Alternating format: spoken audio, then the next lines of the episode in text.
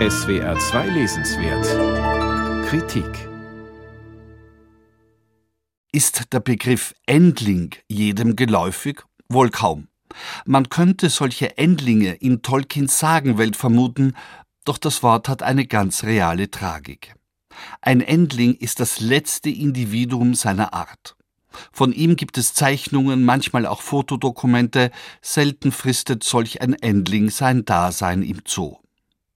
Damit soll die Schönheit dieser verlorenen Tierpracht dem Betrachter ersichtlich werden.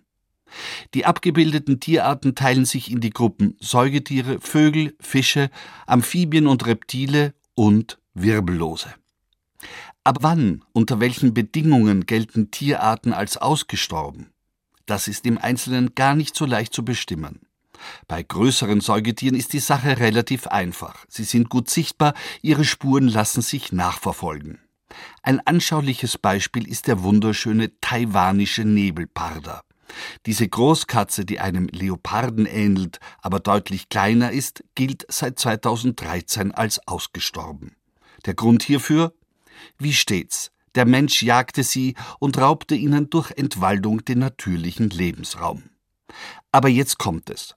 2018 wollen Ranger nahe der taiwanischen Küste zwei dieser Tiere gesehen haben. Leider blieben sie den Beweis mittels Fotos oder Video schuldig.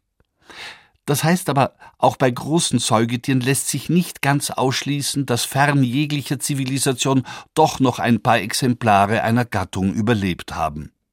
Das ändert naturgemäß nichts an der Tatsache, dass diese Tiere dem Aussterben geweiht sind. Das Tierartenaussterben muss nicht immer durch die menschliche Zivilisation begründet sein. Doch in den letzten drei, vierhundert Jahren geht das Artensterben fast ausschließlich auf das Konto des Menschen.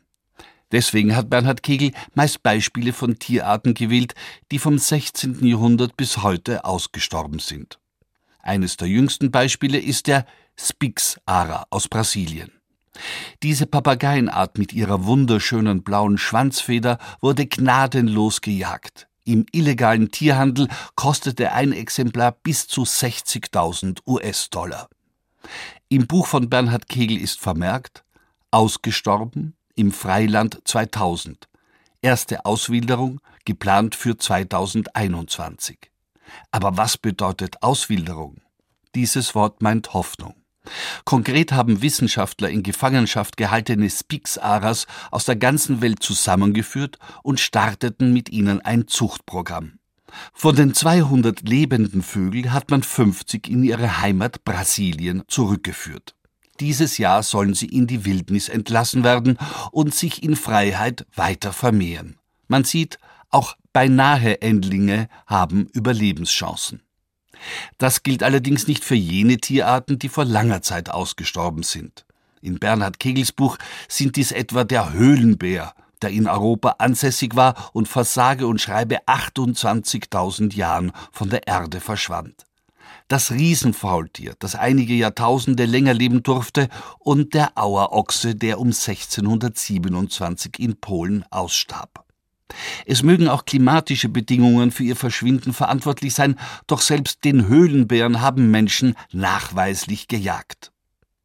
Der bekannte Spruch des englischen Philosophen Thomas Hobbes Homo homini lupus müsste also erweitert werden. Der Mensch ist nicht nur dem Menschen ein Wolf, er ist ein Wesen mit unersättlichem Expansionswillen.